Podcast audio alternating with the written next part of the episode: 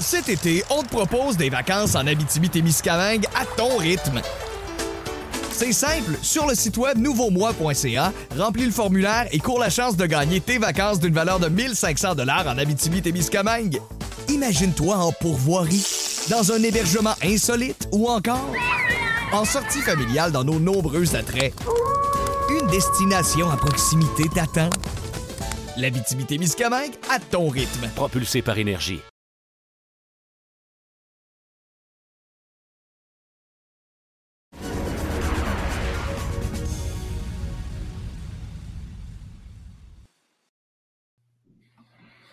Bonjour à tous et bienvenue à Loin de sans foot. Olivier Brett avec vous, comme à l'habitude, en compagnie de Jean Gounel et Sidney Faux. Les gars, comment ça va? Très bien, merci. Toi?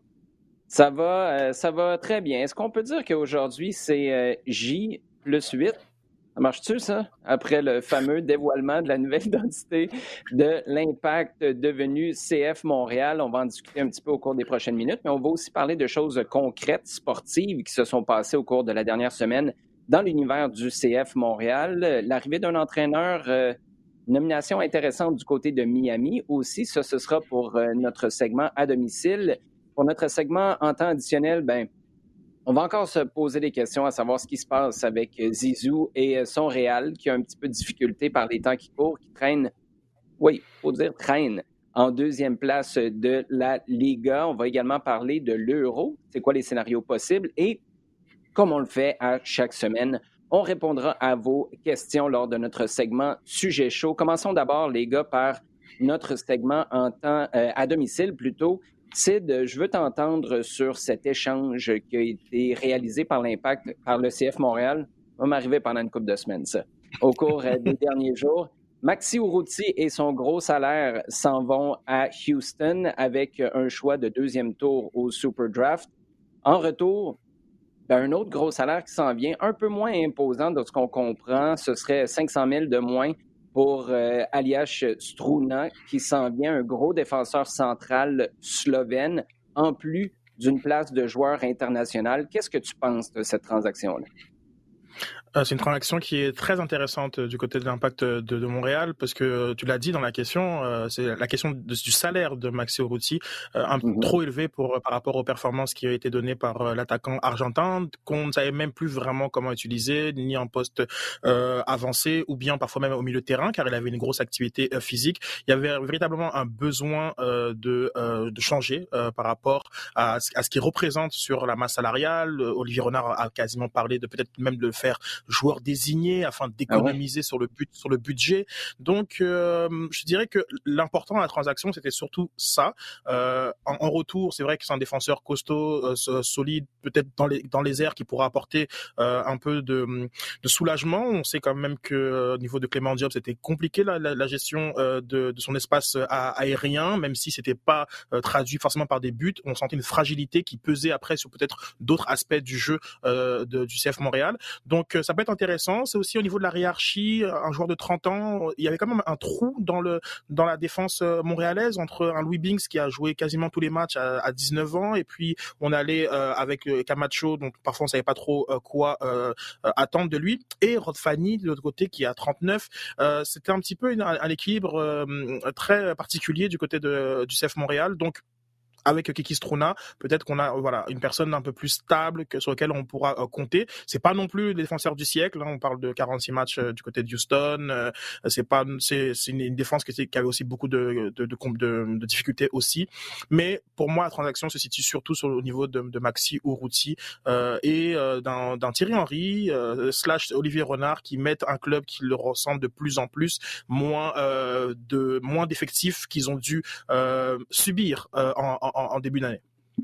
C'est particulier parce que les gars, quand cette transaction-là a été annoncée, la première chose, ça m'arrive rarement, mais la première chose qui m'est venue en tête, c'est je vais croire que ce gars-là fait vraiment partie des plans sportifs le jour où il joue son premier match.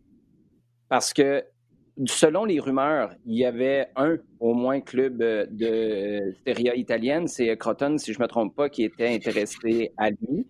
Et, et là, il faudrait que je remonte dans les communiqués envoyés par le club, mais il me semble que de dire aussi rapidement que ça qu'il le Dynamo de Houston, peut-être que c'est juste les nouvelles procédures, mais le Dynamo de Houston garderait un potentiel de une portion plutôt des euh, recettes potentielles si on était pour revendre Strunan.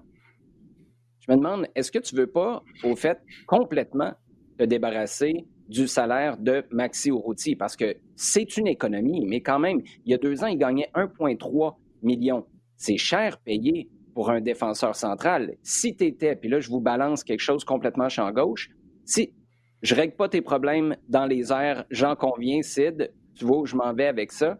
Si tu réussis à aller chercher un gars comme Laurent Simon pour des pinottes, qu'est-ce que tu préfères? Est-ce que tu vends Struna et t'ouvres la porte à l'entrée d'un Laurent Simon qui, moi, je lui ai parlé à la fin de l'année dernière, il est clairement disposé, si on lit entre les lignes, à prendre une grosse réduction de salaire, clairement disposé aussi, de toute façon, c'est ce qu'il a vécu à Toronto, à prendre un rôle de second plan. Sid, as-tu l'impression que là, à très court terme, ou peut-être au mois de juillet, ça pourrait être une option, ça? Oui, c'est possible et c'est envisageable, mais encore une fois, avec euh, avec Laurent Simon, on se rapproche plus du profil de, de Rod Fanny, euh, de d'un un peu une, un, joueur euh, très expérimenté, euh, mais sur lequel tu ne vas pas compter sur l'ensemble des 20-25 matchs, euh, à, voir combien, combien, le calendrier va nous donner de, de matchs. Et c'est là où j'ai un problème, et moins par rapport effectivement à la personnalité d'un joueur qui, qui voudrait jouer à, Montréal, qui est apprécié par les, par les partisans et, et, et qui sur qui n'a pas grand chose à dire, sauf que euh, c'est pas le joueur sur lequel tu peux compter euh, à 100%, euh, en tout cas dans, dans, dans ma vision d'une défense centrale, sachant que Louis est en apprentissage et les chances qu'il qu'il qu'il qu'il était en sur-régime euh, cette année sont élevées et normales vu son, vu, vu son âge.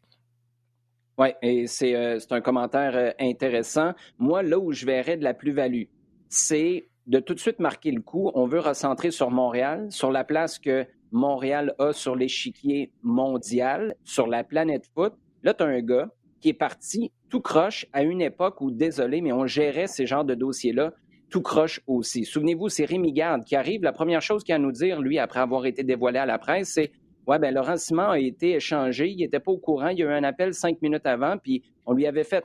Ça, c'est pas tout Rémi Garde qui nous a dit ça, là. Mais quand on a tous les morceaux du puzzle par la suite, on lui avait fait une promesse qu'elle allait être en mesure de finir, promesse verbale, qu'elle allait être en mesure de finir son contrat à Montréal. Puis finalement, à la va-vite, on s'en débarrasse. Puis ce qu'on apprend aussi, c'est qu'on le magasinait depuis le mois de juillet. Pour moi, je sais que les comparaisons sont toujours boiteuses, surtout quand c'est le Canadien de Montréal et des joueurs de la trempe de Guy Lafleur. Mais souvenez-vous l'effort qui a été fait pour envoyer un message aux partisans quand on a voulu, je pense que c'était à l'approche du centenaire, se rapprocher de notre histoire et réparer des erreurs du passé. On avait une relation qui était brisée avec une légende du club. Je suis absolument pas en train de dire que Laurent Simon est une légende de ce club-là, mais ça aurait dû mieux se finir avec lui. C'est un gars qui va rester ici de toute façon. Il a l'intention de finir sa vie ou de, de, faire grandir ses enfants à Montréal. Moi, je pense que ce serait l'occasion de marquer le coup. Ce serait une fracture avec le passé parce que c'est pas un défenseur central numéro un dans tes plans, ça c'est clair, mais c'est une façon de ramener des mauvaises, euh, des mauvais divorces dans un chapitre plus constructif, plus fonctionnel. Et ça, je pense que ça pourrait être franchement intéressant. Bref, ça va être à suivre ça au cours des prochaines semaines, des prochains mois. Et là, Jean, je veux entendre le comptable ou le planificateur financier en toi parce qu'on apprend cette semaine que le euh, FTQ a, c'est l'été dernier, si je me souviens bien, euh, racheté en quelque sorte ou vendu ses parts à la famille Saputo. On a transformé ces parts-là en prêt à la famille qui devient maintenant propriétaire à 100% de ce club-là. Quand on dit la famille, c'est Lino Senior, Lino Junior mm-hmm. et Joey Saputo, qui, on le sait depuis toujours, est le propriétaire, un des propriétaires de ce club-là. Euh, qu'est-ce que ça dit, ce genre de changement-là? Puis qu'est-ce que ça ouvre comme possibilité s'il y a un potentiel avec euh, ce genre de nouvelles-là? Que j'en pense. Euh, écoute, est-ce que ça rentre dans une stratégie à, un peu plus long terme qui est de, de, de, permettre de, comment disposer, je dirais, d'un de part de, de, l'impact et, d'aller vers euh, l'ouverture vers de possibles, de possibles acquéreurs. Pour, pour, moi, c'est un petit peu à ça que, que je pense quand j'entends ça. Hein. C'est permettre éventuellement une ouverture et ouvrir la porte vers des transactions pour dans un avenir à court ou moyen terme. Et ça, ça veut dire déménager l'équipe dans ta tête ou vendre à quelqu'un qui garde ça ici à Montréal? Je crois pas. Je crois que, je crois que euh, la position qui a toujours été affirmée et, je ne vois pas en, je vois pas du tout derrière ça l'idée de faire bouger l'équipe. La position a toujours été de, de, la garder ici et d'essayer d'une façon euh, extrêmement positive de trouver des moyens des différents partenaires pour essayer de garder l'équipe ici. Je pense que ce sera toujours, toujours la solution, le plan numéro un. Euh, je ne vois pas là non plus, on parle de, de, de, de moyen terme, euh, l'équipe bouger, non, actuellement? Et quand tu parles d'acquéreur, je veux juste être euh, certain d'avoir bien cerné ton propos. Tu ne parles pas du club au complet, là. tu parles de certaines parts oui, de certaines parts, bien sûr, oui, parce que je ne pense pas, je ne m'attends pas à un changement aussi brutal euh, rapidement, même s'il y a eu forcément des, des, bruits des discussions au moment où euh, on a annoncé et où l'impact a, présenté sa, sa, refonte, on va dire, euh, sa, sa nouvelle identité. Euh, parce que clairement, clairement, c'était le discours sous-jacent derrière ça, mais pour l'instant, on n'en est pas encore là. Non, on a fait dans le changement brutal au cours de la dernière semaine. On va se donner un petit break si ça ne te dérange pas, Jean. Euh, Sid, peut-être en quelques secondes, toi, est-ce que tu as eu des réactions particulières en, en voyant ça? Est-ce que tu vois ça comme une bonne nouvelle, une mauvaise nouvelle, une euh, non-nouvelle? non, non, euh, je vois ça comme une euh, bonne nouvelle. je pense que l'impact ce CF Montréal se met en meilleure position pour des futures négociations. Je pense qu'en reprenant le plein contrôle de sa propriété, il, s'enlève un acteur à, la table et pourrait mieux négocier pour d'autres partenariats. Mais je pense vraiment pour rentrer dans, dans le capital, d'une part. Et après, c'est aussi une évolution de voir qu'en huit ans, il y a quand même un, profit qui a été fait de la part du, FTQ, donc montre que sur cette période-là, euh, l'impact est, quand même un actif euh, profitable. Et ça, j'ai trouvé ça intéressant de, le découvrir au, travers de, l'article. Ben après notre conversation de la semaine dernière, les gars, moi, je, suis plus convaincu que j'aime. En fait, il y a deux ans, quand il y a eu la fameuse table ronde avec les médias, Joey Saputo, et que Richard Legendre, à la fin d'une présentation qui avait duré, ben, d'un entretien qui avait duré, je me rappelle pas, c'était au-delà d'une heure, c'était peut-être même une heure et demie. Et Richard était parti dans le stade. Ça, ça se faisait euh, dans, un salon VIP. Il était parti dans le stade chercher les plans euh, de ben, stade 3.0, si on peut l'appeler comme ça, stade Saputo. Moi, je me disais, mais tu as tellement de choses à régler d'ici là. Il y a un travail de fond que tu dois faire avant d'espérer retaper ton stade. Tu, sais, tu vas le remplir avec qui? Là, avec ce qui s'est fait au cours de la dernière semaine, ce qui se fait sportivement aussi, moi, je pense que là, ton stade, ça devient une priorité. Et est-ce que d'avoir ces parts-là en poche, si on peut le dire comme ça, ben ça te permet de les revendre à quelqu'un d'autre, de rentrer de l'argent neuf qui pourrait financer euh, les changements à ton stade qui sont, à mon sens, nécessaires pour être cohérent avec ton nouveau branding? Moi, c'est là où je vois une bonne nouvelle dans cette euh, histoire-là du FTQ euh, qui revend ses parts à la famille Saputo. Jean, un Neville, pas Gary, parce que lui, il est beaucoup trop occupé à faire ses commentaires sur la Premier League ou le gouvernement britannique euh, en Angleterre.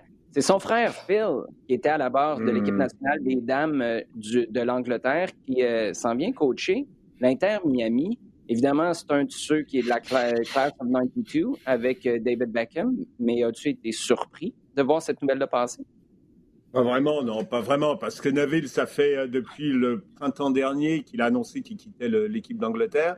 Il a dit mhm. qu'il restait euh, jusqu'à cet été parce que dans les plans, normalement, il y avait l'euro féminin. Bon, l'euro féminin a été reporté euh, parce que les, le, tournoi, parce que les Jeux olympiques doivent avoir lieu et que tout allait se cogner. Qu'il y a l'euro aussi où l'Angleterre et l'euro masculin mais où les euh, parce que l'euro féminin ça doit avoir lieu en Angleterre, l'euro masculin, les demi-finales, la finale, on en reparlera tout à l'heure, doivent avoir lieu en Angleterre aussi, donc c'était pas possible. Donc l'euro euh, féminin est reporté, a été reporté. Euh, donc il était dans une sorte de faux calendrier qui n'existait plus vraiment. Il avait dit qu'il qu quittait cet été donc en, disant bon ben à ce moment-là peut-être que j'entraînerai l'équipe britannique au tournoi olympique et finalement dans cette période où il ne se passe pas grand-chose, et en particulier en foot féminin, il y a eu cette approche, cette approche qu'on voyait un petit peu venir euh, de la part de David Beckham, qui est son copain, qui est son, son coéquipier, qui est aussi copropriétaire de Salford euh, avec tous les gars de, cette fameuse euh, génération 92. Donc son pote, hein, on s'arrange facilement entre amis quand même. Et euh, surtout depuis, euh, depuis quelques semaines et qu'on euh, Miami a annoncé le, le, départ de, de l'entraîneur Diego Alonso, mhm. ouais, clairement, clairement la piste était, était grande ouverte, la porte était grande ouverte pour, pour Neville, hein, c'est certain. bon, ça fait un peu grincer des dents en Angleterre parce que la façon dont il part et puis mhm euh, le, le, disent bon bah je reste. Non, finalement j'ai quelque chose un peu mieux là qui, qui arrive et puis euh, voilà, ça donne l'impression qu'il il, était prêt à sauter sur autre chose et puis euh, ça fait un peu opportuniste. Euh, maintenant pour, pour ce qui est de, de, de Neville en MLS, euh, il a très peu d'expérience. Très peu d'expérience. Clairement, il y a eu un passage avec David Moyes à, à Manchester United. Il y a un passage avec Nuno Espirito Santo à Valence. Euh, il n'y a rien qui a été forcément euh, exceptionnel. Avec la sélection euh, féminine, il a réussi à les amener à un certain niveau qui était celui de demi-finale mondiale. Depuis, il n'y a uh-huh. pas eu grand-chose non plus. Là encore, il y a certainement des éléments mitigateurs, mais c'est il n'a pas encore vraiment, vraiment fait ses preuves. Diego Alonso, à l'époque, euh, quand il est arrivé à Miami, il avait déjà gagné deux Ligues des Champions CONCACAF avec, euh, avec euh, Monterrey et mhm. l'autre club, c'était, j'ai un trou, ah, deux clubs, deux clubs mexicains.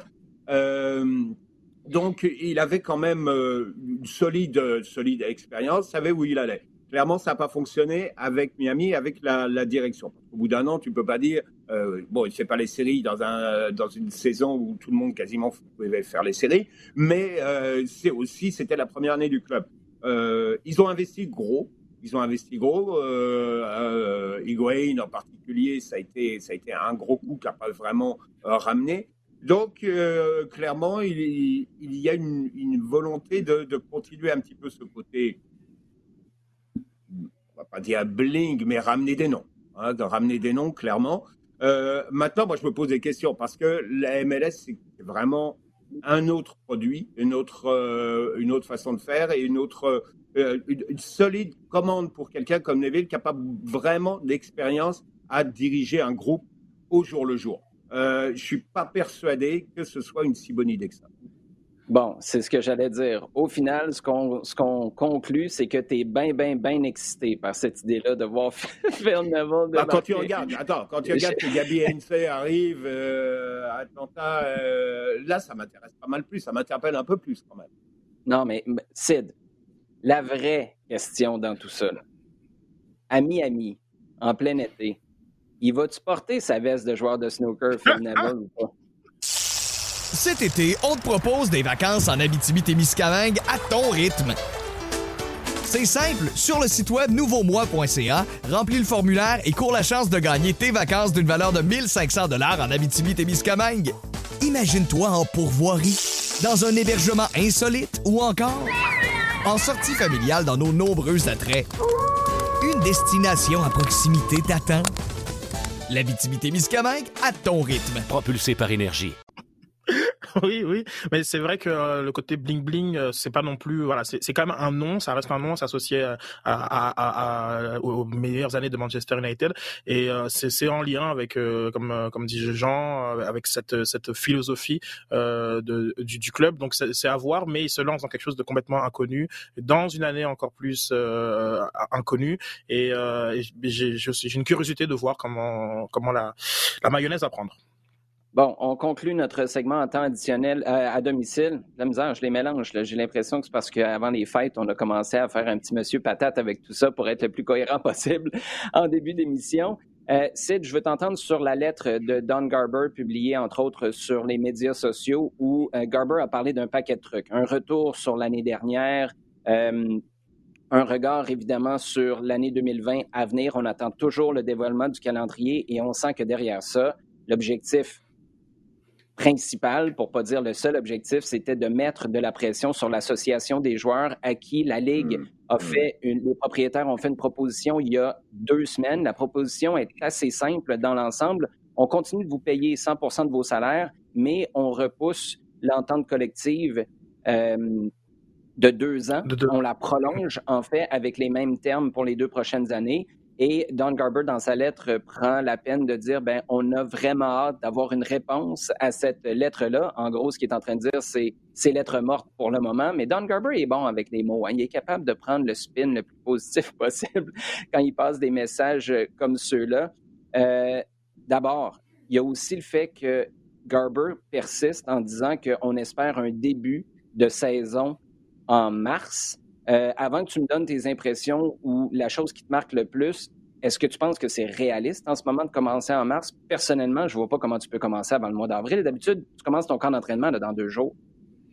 Effectivement, je, suis d'accord avec toi. C'est euh, c'est pas très réaliste dans la situation actuelle, dans euh, le, le, le, enfin, le contexte euh, d'une d'une ligue avec des équipes canadiennes et, et états-uniennes. Je, je vois mm-hmm. pas comment euh, en si peu de temps, en, en voyant euh, où sont rendues les négociations entre la, la MLSPA et la, la, MLS, cet horizon n'est pas réaliste et on parlait de, de spinner les mots, on comprend bien qu'il il, il, affirme quasiment que si on n'arrive pas à commencer en mars, c'est ce serait surtout parce que du côté de euh, l'association des joueurs, on n'est pas capable d'accepter une proposition que lui juge, euh, juge euh, juste et raisonnable. Proposition qui euh, effectivement euh, de payer les joueurs à 100%, mais de geler l'entente de, de, de, du, du, du CBA. C'est compli compliqué de la part des joueurs qui ont déjà fait des, qui ont quand même fait pas mal de, de sacrifices l'an passé. Bon, l'an passé ils étaient payés à 95%, mais il y a quand même eu d'autres dommages collatéraux et donc là, on, les prend un petit peu en otage, tout en sachant qu'il y, a la, il y a la renégociation des, des, des, droits télé qui, qui, qui arrive. On est, dans, on est quand même dans, dans une période très très euh, délicate, et de euh, et aussi que lorsqu'on a fait euh, la première entente de 2020, on avait dit que c'était une situation euh, d'urgence qui correspondait à l'année 2020 et qu'en 2021 il y aurait des changements. Donc là, on a l'impression un peu de, de, de s'en de s'en être fait passer une et c'est et, compliqué et on arrive dans une situation qui est maintenant de plus en plus commune entre la MLS et la MLSPA, des négociations sur la place publique euh, à, à coup de, de, de, lettres, à coup de, Twitter et à, à, à coup de euh, on essaye de euh, prendre l'opinion publique de notre bord et de prendre mmh. finalement voilà le, le public en, en otage, alors qu'il y a de nombreuses questions qui se posent. Et du, du côté euh, qui nous intéresse plus particulièrement du CF Montréal, quel type de saison euh, est prévu pour euh, pour les clubs canadiens? Est-ce qu'on repart encore sur un championnat, une ligue entre Montréal, Vancouver et Toronto? Est-ce que comment on fait l'équilibre avec le avec les autres les, autres équipes au niveau du nombre de personnes qui seront en, série, l'équilibre compétitif? Il y a quand même beaucoup de questions qu'on se qu'on se pose et qui ne seront pas répondues d'ici à, à début mars dans le contexte de la vaccination, dans le contexte des quarantaines, dans le contexte de, du sport euh, qu'on connaît tous, euh, version Covid-19. Oui, et ton commentaire par rapport à l'entente en 2020 et qui ben tient plus vraiment la route euh, près d'un an plus tard ou peut-être quoi huit mois plus tard, ça a été la même réalité au hockey. J'ai l'impression qu'au moment où on négociait ça, personne ne pensait qu'on allait vraiment être obligé de repenser le début de saison 2021. Et c'est là où peut-être que, évidemment, c'est ce que Kevin Gilmore a dit tout au long des premiers mois de la pandémie. On vit quelque chose qui est sans précédent. On n'a aucune référence. Et dans les négociations de ces ententes-là, je pense que c'est criant et c'est pas seulement en MLS que c'est le cas. On va continuer, les gars, avec notre segment maintenant en temps additionnel. Euh, L'euro, là, c'est le beau projet de faire ça euh, pan, pan, Europe, dans 12 villes de 12 pays différents. Euh, D'abord, Jean, est-ce que c'est possible? Est-ce qu'on peut même penser garder ce plan-là original? Ou est-ce que pour toi, c'est clair que ce plan-là a pris le bord depuis longtemps, il faut trouver une alternative? honnêtement, honnêtement, je vois pas comment ça va être possible. honnêtement, j'imagine pas comment ça peut se mettre en place euh, aujourd'hui, en sachant qu'en mettant les choses au, minimum possible, c'est-à-dire dans des, dans des stades où, sans voyage, sans supporters, qui viennent d'un pays à l'autre. C'est quand même, quand même des voyages incessants pour euh, toutes les délégations. Euh, de, donc de, on parle d'une cinquantaine de personnes minimum, ben, certainement plus. Euh, c'est pas possible. C'est pas possible. Tous les tournois, toutes les compétitions qui regroupent du monde venant d'endroits différents ont fonctionné parce que c'était en vase clos. Et parce qu'à chaque fois, qu'il s'agisse de, de la Ligue des Champions, qu'il s'agisse du MLS is back, qu'il s'agisse même de la MLS d'une certaine façon, parce que euh, regarde le cas de l'Impact, on a quand même gardé dans une certaine, euh, dans un certain endroit, dans une certaine bulle, euh, on va dire. Donc tout, ça, ça a fonctionné à cause de ça. Là, tu, tu vas complètement à l'inverse et tu vas demander aux équipes de voyager quasiment continuellement parce que l'idée est derrière est de, de, faire comme ça, de d'amener tout le monde un peu partout en Europe parce que c'était l'idée pan-européenne, comme tu as dit, euh, je ne vois pas comment ça va se passer. Je vois pas comment euh, ça va se faire. Ou en tout cas, le, taux de, risque est tellement élevé que je ne comprends pas comment ça peut être encore envisagé.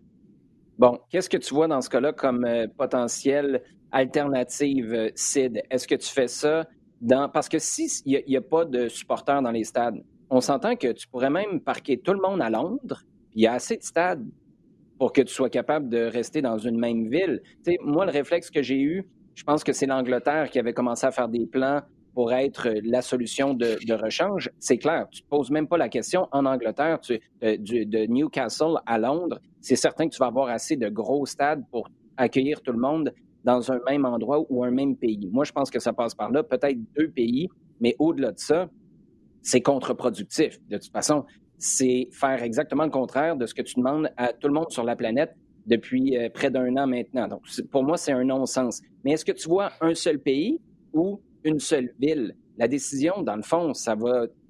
la décision ultime va se prendre en fonction de est-ce qu'il y a des supporters dans le stade ou pas.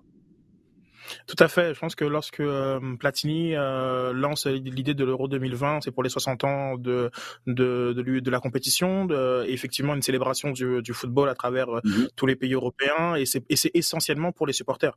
À partir du moment où il n'y a pas de supporters, donc comme l'idée de l'anniversaire, on n'a pas besoin, on a juste mettre quelques bougies à gauche à droite. C'est c'est pas possible. C'est pas possible de faire de, de, de, faire une compétition telle quelle. Elle n'est, en fait, elle est d'un autre d'un autre temps. Euh, maintenant, c'est vrai que Londres euh, par sa par voilà par sa nature et par le par le nombre de clubs pourrait être là une ville haute bulle un peu comme Lisbonne a, pu l'être mais juste pour huit équipes durant euh, la, Ligue des Champions. À voir, à voir parce qu'on parle quand même de 24 équipes, on parle aussi d'un pays qui s'est détaché de l'Europe. Est-ce que ça joue euh, peut-être un peu dans dans dans, dans l'image et même parfois même dans les complexités logistiques qui sont maintenant véritablement existantes? mais c'est certain que c'est pas possible. C'est pas possible sachant que la décision va se va, va se prendre plus plutôt comme mars, vraiment autour du mois de mars, et que dans au niveau de l'opinion publique, mais c'est impossible de vendre un projet. On va on va demander à, à, à, 24 pays de voyager à, à travers toute l'Europe pour jouer au football. Euh, je pense qu'il y a quand même une sensibilité qu'il faut avoir dans le dans le contexte. Et là, je ne crois pas que, en étape ça, puisse se faire, sachant que je suis très curieux de voir en fait finalement quelle, sera la première euh, compétition collective. Oui, les joueurs les, joueurs voyagent, euh, que ce soit au, tennis ou, ou, ailleurs, pas de problème avec ça. Mais lorsqu'on voit par exemple que même au Japon, Tokyo 2021 euh, est en train d'être euh, annulé tranquillement pas vite, je suis très curieux de voir quelle sera la première compétition collective qui implique des voyages euh, de, de, délégation qui, aura lieu ben, aujourd'hui. Oui, c'est très intéressant, Sid, et surtout, excellent point sur la perception après le Brexit. Tu dans le fond, tu es en train de récompenser ceux qui disent, ben nous, on va aller faire le party tout seul de, notre côté. C'est un excellent point. Jean, tu voulais ajouter quelque chose là-dessus?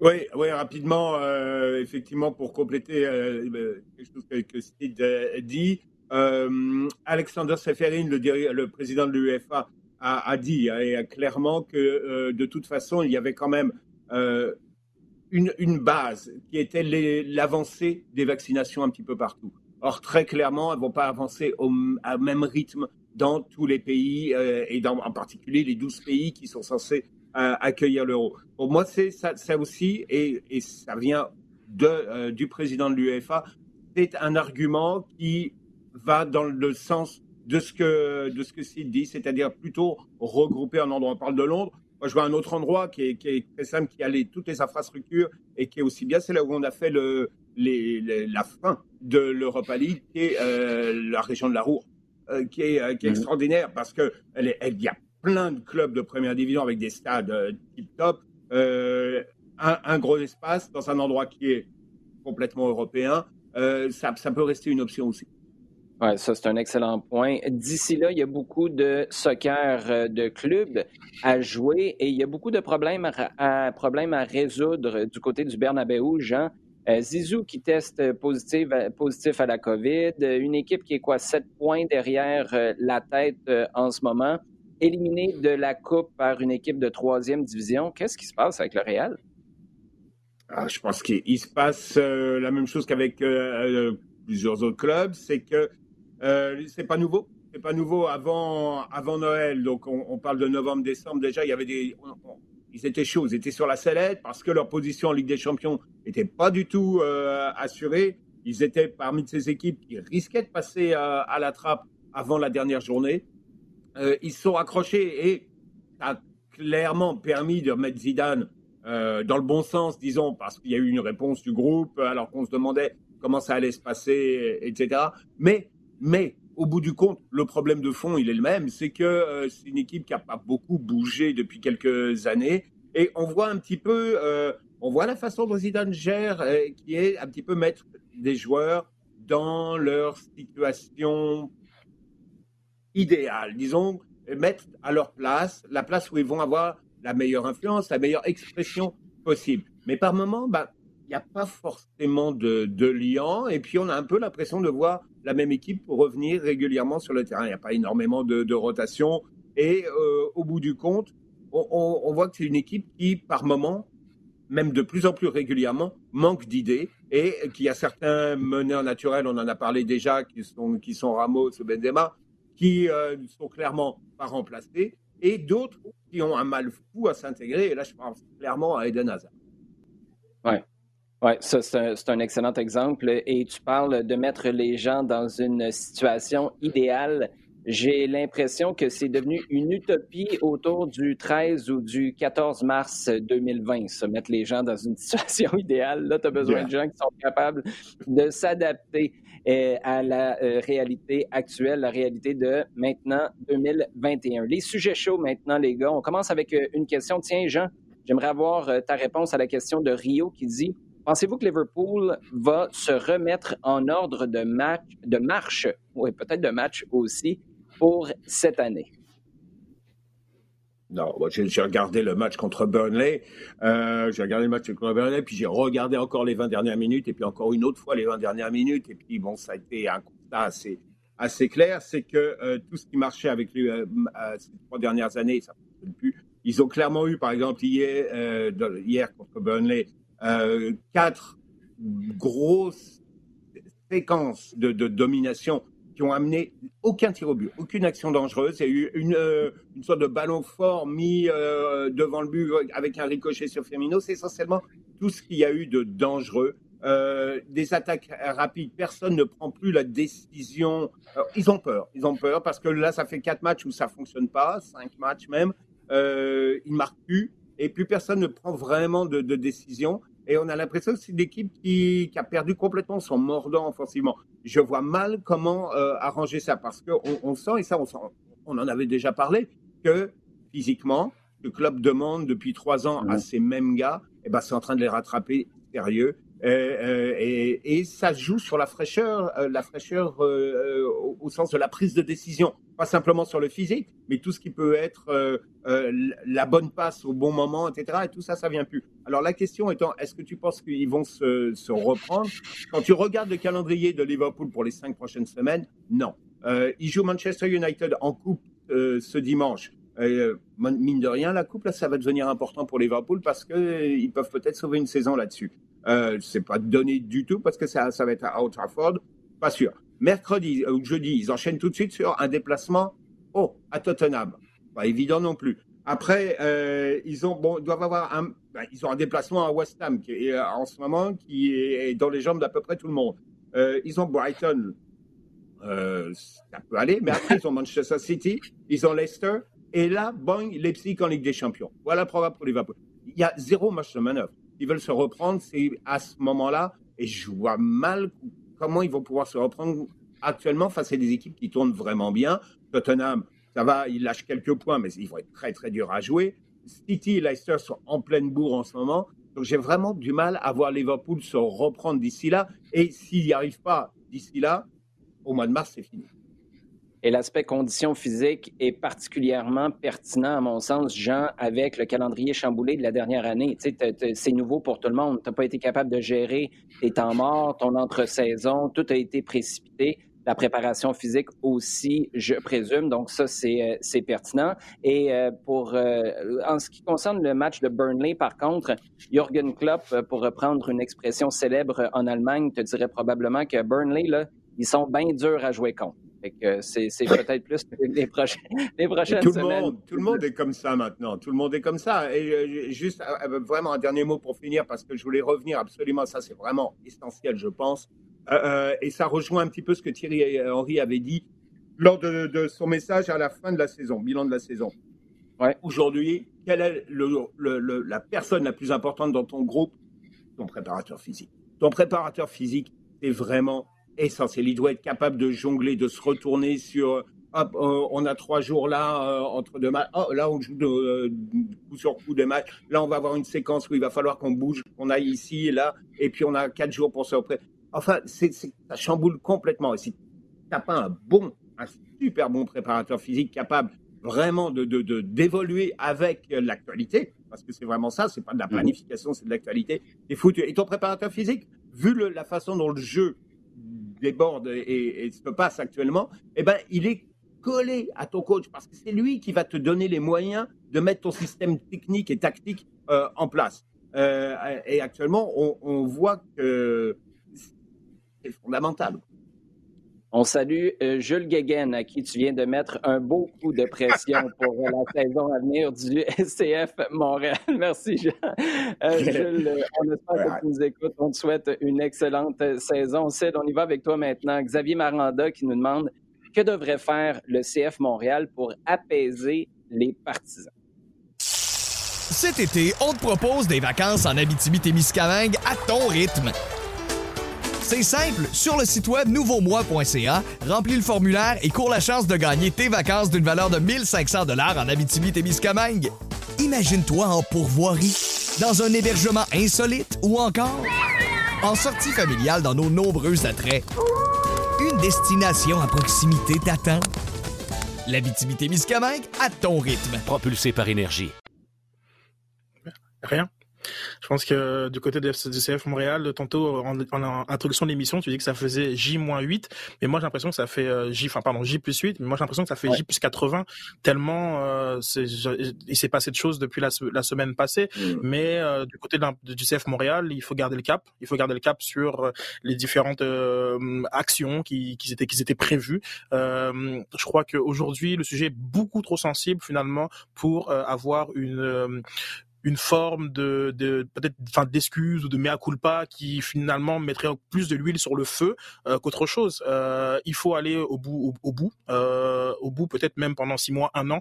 Et, et si erreur il y a, parce que dans, dans les résultats sportifs ça ne suit pas, faire un amende honorable. Mais pour l'instant, euh, je comprends tout à fait pourquoi euh, il y a une espèce de, de silence radio, euh, même s'il y a eu plusieurs annonces qui ont, qui ont déjà été faites par le CF mmh Montréal, mais adressées spécifiquement oui, ça peut paraître comme un manque d'empathie, mais euh, soyons euh, honnêtes, euh, il ne pourrait pas, à moins de dire qu'on vient de, foirer le dernier 18 mois de, planification et de refonte du club, il n'y a rien qui pourrait être dit qui, pourrait apaiser la situation.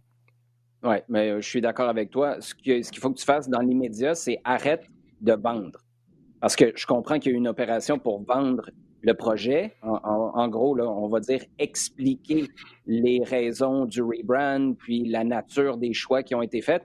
Mais là, il faut juste arrêter. Je pense qu'il faut laisser la poussière retomber. Et quand on va parler je pense qu'il faut parler avec un gros câlin. Parce que je ne sais pas si je vous en parlais la semaine dernière, mais pour moi, une des choses. Ah, puis une autre chose, se centrer sur Montréal davantage parce que ce qui irrite beaucoup les gens, là, puis les supporters qui attendent juste de retourner au stade, arrêtez de parler de l'international.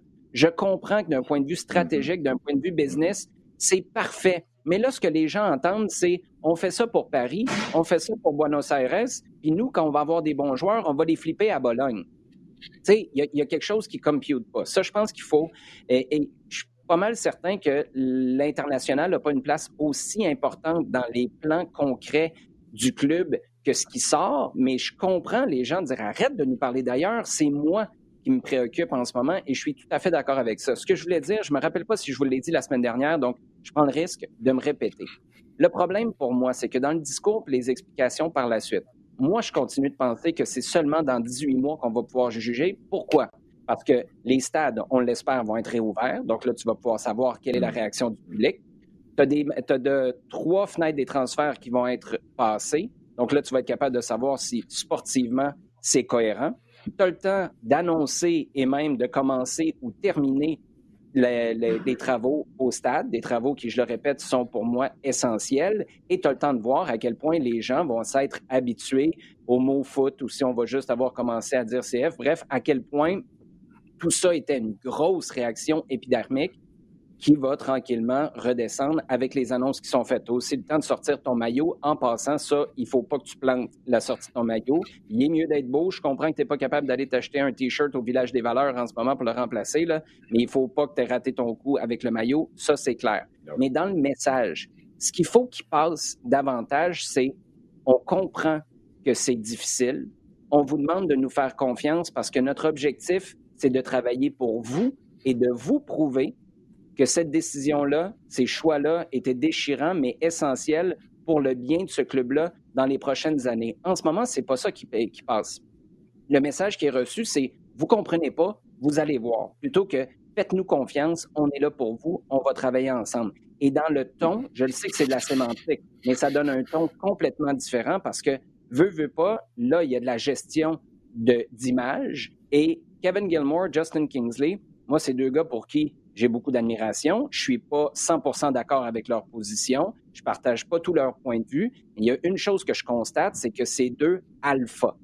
Puis là, en ce moment, là, c'est deux gars qui foncent. Quand, quand, il y a de la, de la divergence d'opinion, c'est deux gars qui vont foncer. C'est pas deux gars qui vont se rasseoir sur leur chaise puis dire, ben, regarde, je vais laisser la tempête passer. Et c'est pour ça, celle que je rejoins. En tant qu'organisation, maintenant, il faut dire, OK, boys, là, on arrête, on relaxe. La prochaine fois qu'on sort, on se met un sourire dans le visage puis on va espérer que tranquillement, mais sûrement, les gens euh, s'habituent. Donc, euh, Sid, je viens de faire une belle opération de répondre à une question que je t'avais lancée à, toi. Mais bon. Euh, Xavier est content. question de M. Foot. Ah, ben ça, je vais répondre rapidement. Puis les gars, si vous voulez ajouter quelque chose, gênez-vous pas. Monsieur Foot nous demande, c'est pertinent quand même, la menace de disparition du club si la grogne ne se calme pas. Euh, je ne sais pas, elle vient de où, cette menace-là qui est perçue. Peut-être que sur les réseaux sociaux, c'est ce, qui, ce qui tourne. Monsieur Foot nous dit, rappelez-vous les expos. Est-elle une menace sérieuse? Est-ce un véritable risque? Moi, je pense que la menace de déménagement est moins sérieuse que jamais. Parce que j'avais une sérieuse... Rappelle-toi, quand cette nouvelle-là est sortie de Radio-Canada au mois de mm-hmm. décembre, moi, je t'ai dit, il va-tu être là, ce club-là, dans trois ou quatre ans? Tu m'avais donné une réponse qui était super intéressante sur la Coupe du Monde 2026. Tu ne peux pas tirer la plug sur un club alors que tu as un gros événement comme celle-là qui s'en vient ici. Mais moi, ça fait des années que, je continue de croire que tu t'en vas nulle part. Tu t'enlises de plus en plus. Et c'est là où la question du rebrand, pour moi, était une manière, c'est pas le seul objectif, mais une manière d'éviter un déménagement. C'est une opinion très personnelle, Monsieur Foot, mais pour moi, non, c'est pas d'actualité en ce moment. Au contraire, parce que là, on vient de faire un statement pour les prochaines années, pas juste, ben, on va essayer de faire les séries en 2021 et c'est pour ça que je trouve que c'est pas mal plus encourageant. Je ne sais pas si vous aviez quelque chose à ajouter euh, là-dessus, les gars. Non, moi je trouve que, euh, non, ça tient, ça tient complètement debout ce que tu dis. Je suis totalement, euh, totalement d'accord. Sachant évidemment que, que, hum, que là actuellement, tu vas être plus que jamais tributaire de tes résultats. parce que parce que il est clair que il va y avoir une demande et que, que ta marge de manœuvre, parce que tu viens de faire quelque chose qui a du mal à passer, eh ben, on va te juger de plus en plus sur les résultats. Donc, mhm. il, est, clair qu'il va falloir à un moment faire, aller devant, aller, aller, aller dessus et, vraiment euh, faire en sorte que, que ça fonctionne à ce niveau-là, parce que c'est primordial, c'est le fondement de tout maintenant. Oui, et en ce sens-là, je reviens sur le stade. C'est pour ça que c'est aussi important, à mon sens, le rebrand, parce que là, il faut que tu suives avec d'autres annonces. Tu n'es pas en train de penser à vendre l'équipe aux États-Unis. Si tu es sur le point de mettre, je ne sais pas, 5, 10, 15, 20 millions dans un stade pour leur taper, c'est pas pour déménager un an et demi plus tard. Et juste pour conclure sur euh, ce que je disais par rapport aux 18 mois, pour juger de la réussite ou du show de boucan qu'aura été ce changement d'identité-là, je parlais avec Kevin Gilmore à la radio cette, euh, la fin de semaine dernière et j'ai demandé est-ce que là, il y a la volonté d'investir pour aller chercher un, entre guillemets, game changer, un joueur qui pourrait vraiment faire une grosse différence? Évidemment, la première personne à qui on pense, ce serait un attaquant. Et Gilmore a dit quelque chose que j'ai trouvé très intéressant et je reviens à l'été 2022. C'est plate à entendre ça pour les supporters parce qu'entre-temps, Jean, tu as tout à fait raison, il faut qu'il se passe quelque chose. Mais Gilmore a dit, regardez ce qui s'est passé du côté de Philadelphie on a eu un noyau de jeunes joueurs et lorsque ces gars-là ont pris de la maturité, je ne sais pas s'ils sont arrivés à maturité, mais ils en ont pris, là, on les a encadrés. Moi, ce que j'entends là-dedans, c'est en temps de pandémie, quand tu n'as personne au stade, c'est pas à l'été 2021 que tu vas faire ton gros splash. C'est peut-être en janvier 2022 ou en juillet 2022. Ça ne veut pas dire que d'ici là, tu n'es pas bon et tu n'es pas capable d'être euh, performant, de faire les séries, puis peut-être même d'avoir un long parcours, mais vraiment, cet horizon-là de 18 mois, pour moi, c'est la clé pour euh, juger de ce qu'on a vécu au cours de la dernière semaine. Sid, Antoine veut savoir maintenant, en ce qui concerne le Super Draft, pourquoi des équipes passent leur tour lors du repêchage? Antoine nous demande, ne devrait-elle pas prendre une chance de faire venir un joueur de plus au camp d'entraînement et qui sait peut-être avoir une belle surprise? Ouais, c'est une excellente question. C'est vrai qu'on on voit de plus en plus des passes, passes, passes, mais c'est à corréler avec euh, les, les, investissements qui sont faits dans les différentes académies et euh, que euh, les, les, clubs préfèrent investir sur des joueurs qui, qui, qui voient évoluer au, quotidien mmh. plutôt que un, un, joueur qui, il faut se dire, il y a quand même de plus en plus un écart qui se fait entre le contexte du football collégial américain et celui de, de, de, la MLS. Donc c'est très pertinent pour les premiers tours. Moi, je pense que le, le, petit de Pereira qui a été repêché par Austin euh, sûrement fera quelque chose de très bien dans, dans sa carrière. Mais ensuite, deuxième tour, troisième tour, euh, dans, dans un contexte de place limitée euh, et d'une académie sur euh, sur lesquelles les clubs investissent beaucoup, ça devient compliqué. Bon, ceci étant dit, Toronto a, a, a repêché quatre joueurs. Euh, j'ai vu des, des, joueurs seulement au, deuxième ou au troisième tour. C'est pas mhm. peut-être que on, on, on, le remarque un peu plus, euh, mais ça reste que c'est un outil qui est utilisé encore beaucoup par par les par les équipes. Mais je crois que c'est un outil qui, en état actuel, va être de moins en moins pertinent euh, surtout pour euh, ce qui est de la profondeur. Euh, la profondeur va vraiment mmh. être donnée auprès d'académiciens. Il y a peut-être aussi les équipes réserves qui, qui me font mettre un petit bémol. la présence d'une ligue réserve fera qu'il y aura toujours besoin de, de, combler l'effectif. Mais pour ce qui est du saut entre la draft et l'équipe première, je pense que de, de moins en moins, ce sera c'est un outil pertinent pour, pour les équipes.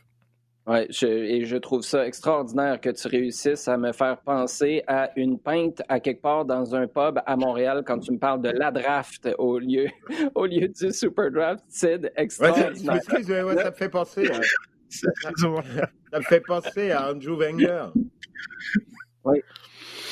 En effet, c'était le premier choix, là. Yeah, ben, premier choix. Oh, ouais. Mais Andrew, football. Ouais, c'est une carrière phénoménale. Non, c'est une autre époque euh, aussi. Et d'ailleurs, un peu plus tôt, là, Jean, tu disais que tu peux pas, après une saison, mettre un entraîneur dehors quand c'est ta première campagne en MLS. Ben oui, tu peux. L'impact mm-hmm. l'avait fait à l'époque en 2012. Rappelons-le. On salue Jesse Marsh, euh, qui est à quelque part en Europe en train de rouler sa bosse. Content, lui, ça va bien. Oui, exactement. On termine, Jean, avec la question de Simon Paquette, euh, un peu longue, mais le sujet est super intéressant. Avec Kyle Laren qui fonctionne à plein régime actuellement, pensez-vous qu'il pourrait atterrir dans une équipe de premier plan européen? Ça, c'est chien pour son club actuel, mais euh, quand même. Et Simon nous dit, pensez-vous qu'il peut retrouver sa place de partant sur l'équipe nationale canadienne? Oui, je pense que oui. Donc oui, au bout du compte, la, question. Hein. Bon, le, transfert en a, c'est tellement compliqué en ce moment euh, que peux vraiment pas voir euh, euh, ce, qui va, ce qui va se passer sur les, sur les 3-4 mois qui viennent. Donc, euh, je sais pas. Et, à la limite, tu peux même dire, regarde, ça va bien là actuellement, continue comme ça. Maintenant, sur le deuxième élément de la question, qui je pense est ce qu'on veut savoir, oui, je pense que clairement, euh, surtout avec les échéances qui vont arriver là maintenant, parce qu'on arrive rapidement sur des échéances importantes pour l'équipe nationale canadienne, oui, mmh. je, le vois, je le vois clairement réintégrer la sélection et être dans une... Euh, euh, certainement pas comme titulaire pour l'instant, mais euh, certainement faire sa place et, euh, et montrer qu'il et montrer qu'il est là et surtout qu'il a progressé par rapport à il y a, il y a deux saisons où on avait un peu l'impression qu'il avait atteint un, qu'il, a, avait un plateau et on se demandait s'il allait être capable effectivement de de, de, de franchir cette étape-là. Je pense que oui. Euh, et, que maintenant, il a les moyens de, de, de et, il devrait être retrouver sa place en, équipe nationale et, euh, et, certainement il a les moyens de montrer qu'il peut être titulaire ou en tout cas un joueur majeur pour les 2, 3, 4 ans qui vont venir. Oui, en espérant que la confiance qui va accompagner ses performances euh, au cours euh, des dernières semaines, des derniers mois, vienne aussi avec une petite dose d'humilité, parce que c'est ça qui manquait. Moi, je me souviens d'un certain match au Stade Saputo où euh, travaillait pas fort fort, M. Laren. Les gars, toujours un plaisir. Merci beaucoup. Merci euh, pour euh, vos propos cette semaine. Merci à vous à la maison pour les questions posées sur Twitter, hashtag LDSF. Vous pouvez euh, consommer et partager notre contenu sur le rds.ca barre oblique balado diffusion sur iHeartRadio et toutes vos plateformes préférées. Jean Cid, à la semaine prochaine. Bye bye. Salut, bonne semaine. Merci. Salut tout le monde. Bye bye.